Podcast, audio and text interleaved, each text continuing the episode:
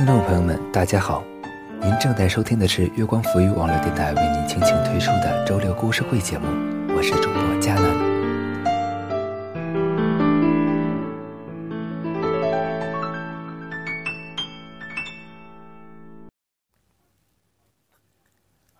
青草指环的经年等待，作者水阡陌。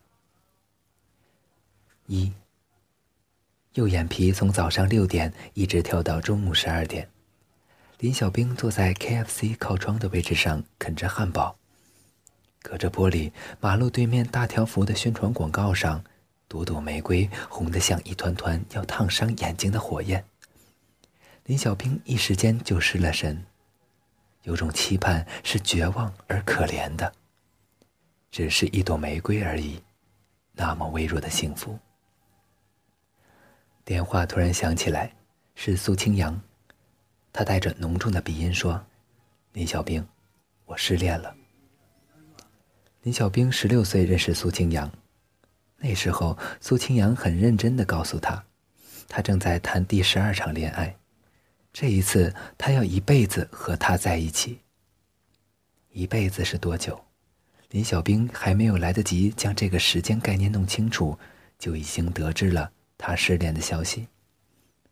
苏清扬说：“我原来以为她是个文静的女孩子，可是她竟然拉我去坐云霄飞车，吓死我了。”说的时候还抹着泪，好像被骗的劫后余生。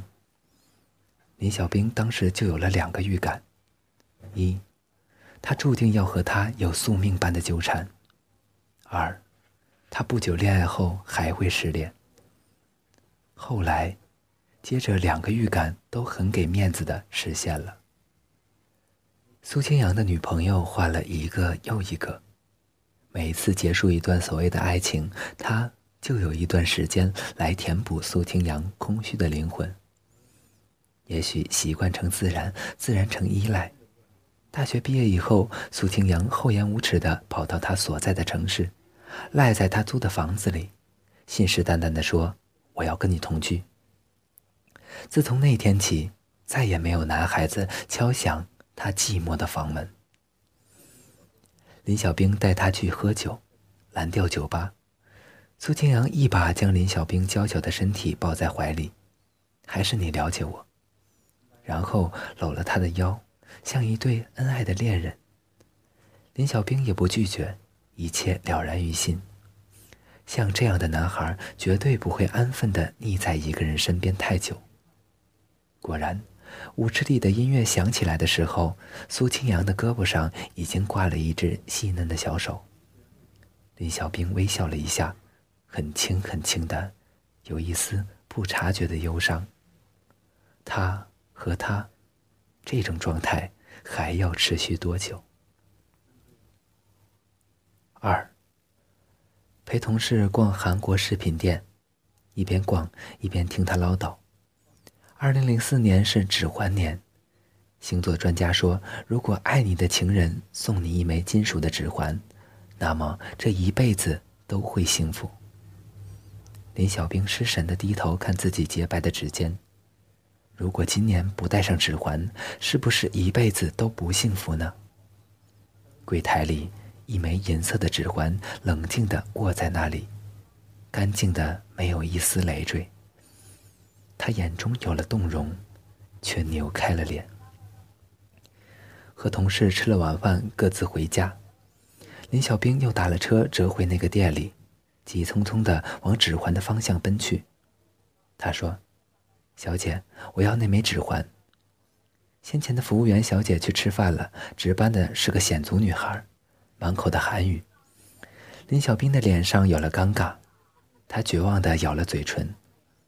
耳边有个好听的声音响起来：“小姐，那枚指环八十六块。”林小兵回头看见一张好看的脸，他用韩语和服务员说着什么。那女孩点头，把指环从玻璃柜里拿出来。需要包装吗？不要，自己戴。林小兵朝他微笑：“你是韩国人吧？”“我叫安泽宇。”他朝他微微行礼。他笑得花枝乱颤，我们中国人不兴这个。还有，没有必要留下名字，萍水相逢而已。他笑，你很特别。是的，这句话我听了不下千次，而且都是陌生男人。李小兵将指环套到无名指上，朝他挑了挑眉毛。如果真的带上这种东西就能幸福，也就没有那么多单恋的可怜虫了。晚安，他对安泽宇说晚安。看见他的眼神一点一点的柔软，心就有点飘飘然。他突然想起一部电视剧里，女主角对男主角说：“你现在的眼神有让我收到一百朵玫瑰的感觉。”可是。以我现在的处境，我应该把它们摆在哪里？我只要一朵就够了。三，真的以为是萍水相逢，可是他遇见的是有心人。安泽宇出现在林小兵的公司门口，他敏捷的小脑袋刚思索出几句讽刺话。在看见他手里的那捧玫瑰时，还是硬生生的咽了回去。他说：“你不会将花扔到我脸上吧？”林小兵歪着嘴笑道：“我会考虑，但是在我考虑清楚之前，他暂时归我。”人的缘分真的是件很微妙的事情。像林小兵这样淡泊的女子，竟然会被一束玫瑰收买了心。他接他下班，陪他吃饭，带他去游乐场玩，教他说韩语。他是个尽职的老师，他却是个糟糕的学生。不是不认真，只是那简单的头脑装不下太多的勾勾圈圈。他竟然是沮丧地说：“你一定要学会，否则怎么去韩国？”那话里若有所指。他装傻的岔开话题，给他讲布纳纯的传说。传说，如果相爱的男女同时选中了同一枚戒指，那么他们一定会在一起。苏清扬是知道这个传说的，他听林小兵说了八年，直到那天林小兵请安泽宇来家里吃饭。他一眼就看见他手上那枚干净的指环与林小兵手指上的如出一辙。林小兵也吃了一惊，他从来没见过他戴指环，更不知道他也有一枚同样的。他不自然地逃进厨房，一张巴掌大的小脸红成一片。苏清扬钻进厨房，逼着他的眼睛问：“他就是那个九十九朵玫瑰吧？”苏清扬早就已经知道，他有个送他九十九朵玫瑰的爱慕者。嗯，他点头。苏清扬的手已经扣住了他的下巴。他就是你的布纳纯恋人。清扬，你是不是爱我？林小兵看进他的眼睛，看见的却是眼中的气焰退却的不知所措。他叹气。清扬。你不能阻止我幸福。四，苏清扬搬来一盆花苗，嫩嫩的叶子看不出来是什么东西。苏清扬给了他一个白眼，叫他花盲。林小兵也不在意的摇头：“非也，我是花痴。”说着拿着手机给安泽宇打电话，那声音又甜又柔。苏清扬冷着脸，把喷壶摔得啪啪响。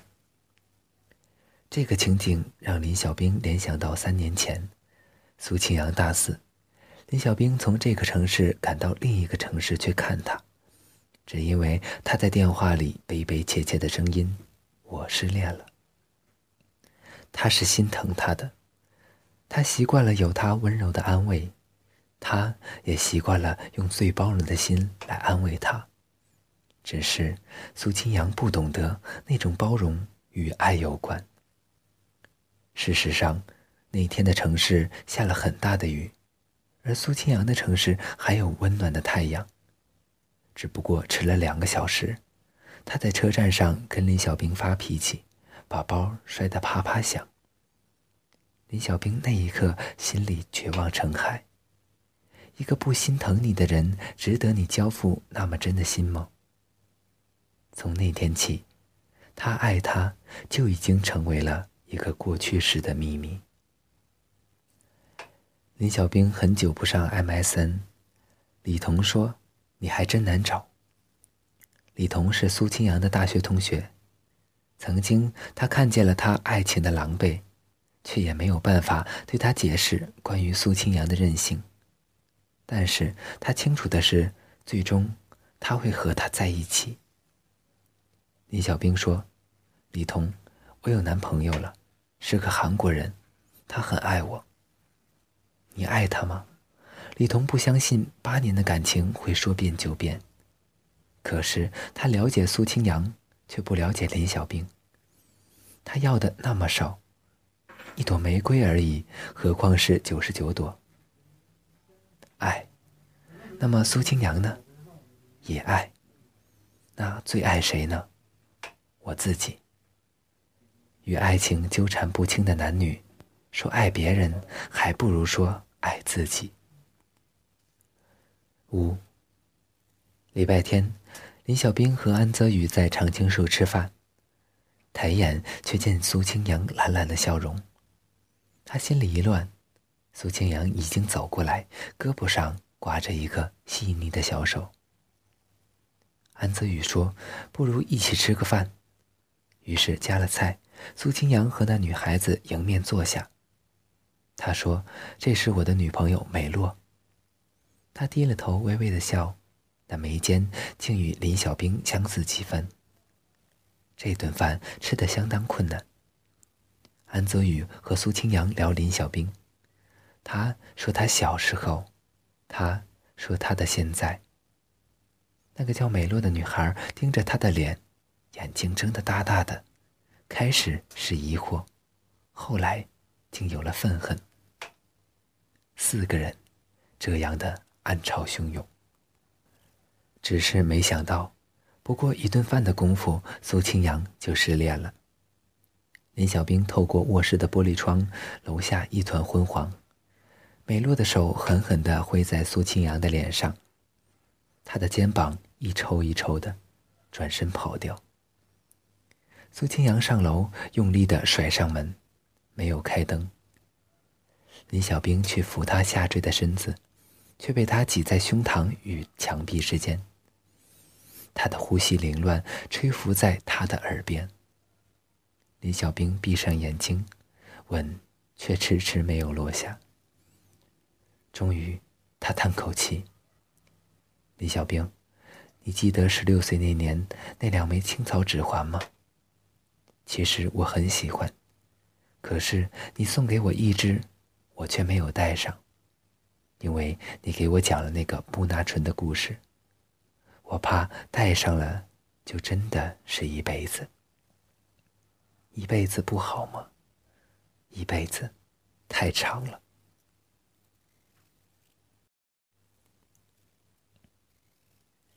六，这一年的桐花遍地时，林小兵和苏清扬最终的暧昧。也走到了尽头。他手里拿着机票，仰着头看他的脸，一点一点复杂的灰下去。亲爱的，我们再见吧。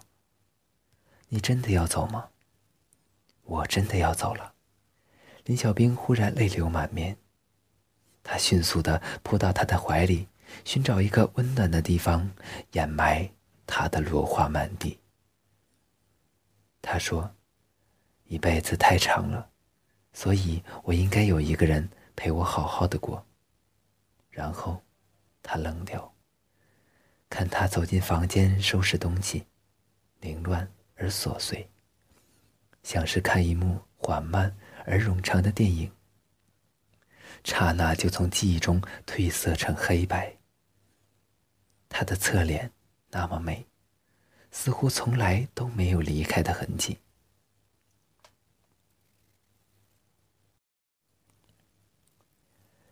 李小兵走到机场，没有送行的人，孤零零的，像一片落叶，注定要死于幻灭。他把手中的机票塞到安泽宇手里，他说：“一路顺风。”安泽宇露出一个大大的微笑：“我的世界随时欢迎你。”林小兵只是点头，看他的背影消失在了安检口。他回过身来，有电话打过来，是苏清扬。他说：“林小兵，我失恋了。”哦。我不能失去你这个恋人。哦，给我一次机会吧。林小兵的眼泪唰的就流了下来。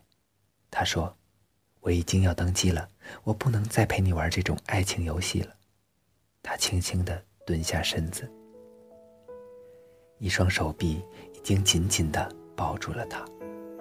他说：“林小兵，一辈子太长了。”我也该找一个人陪我好好的过了。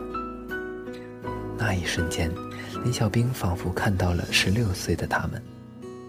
他和他坐在一起，手指洁白，青草指环同时染亮了他们的眼，那么般配。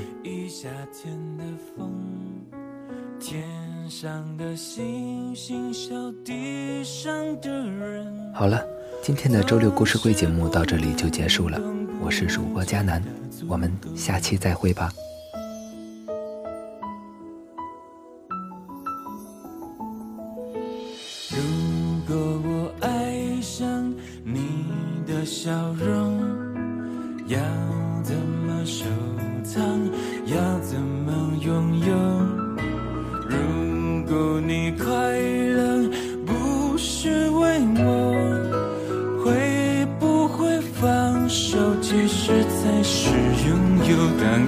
阵风吹来，风筝飞上天空，为了你而祈祷，而祝福，而感动，就与你身影消失在人海尽头，才发现笑着哭最痛。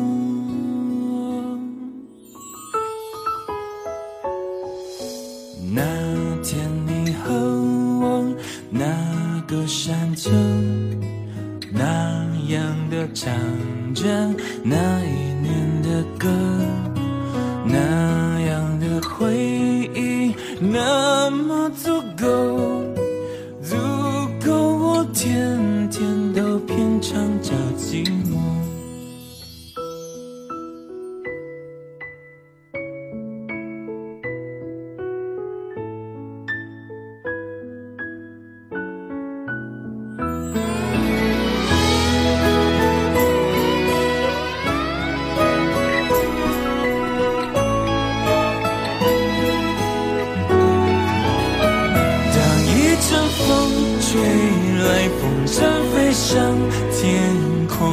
为了你而祈祷，而祝福，而感动，终于你身影消失在人海尽头，才发现笑着哭最痛。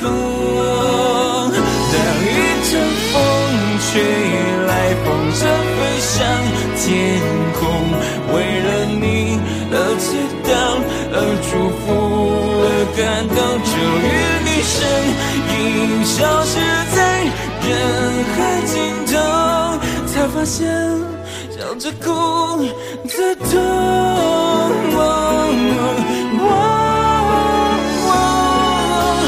如果我爱上你的笑容，要怎么收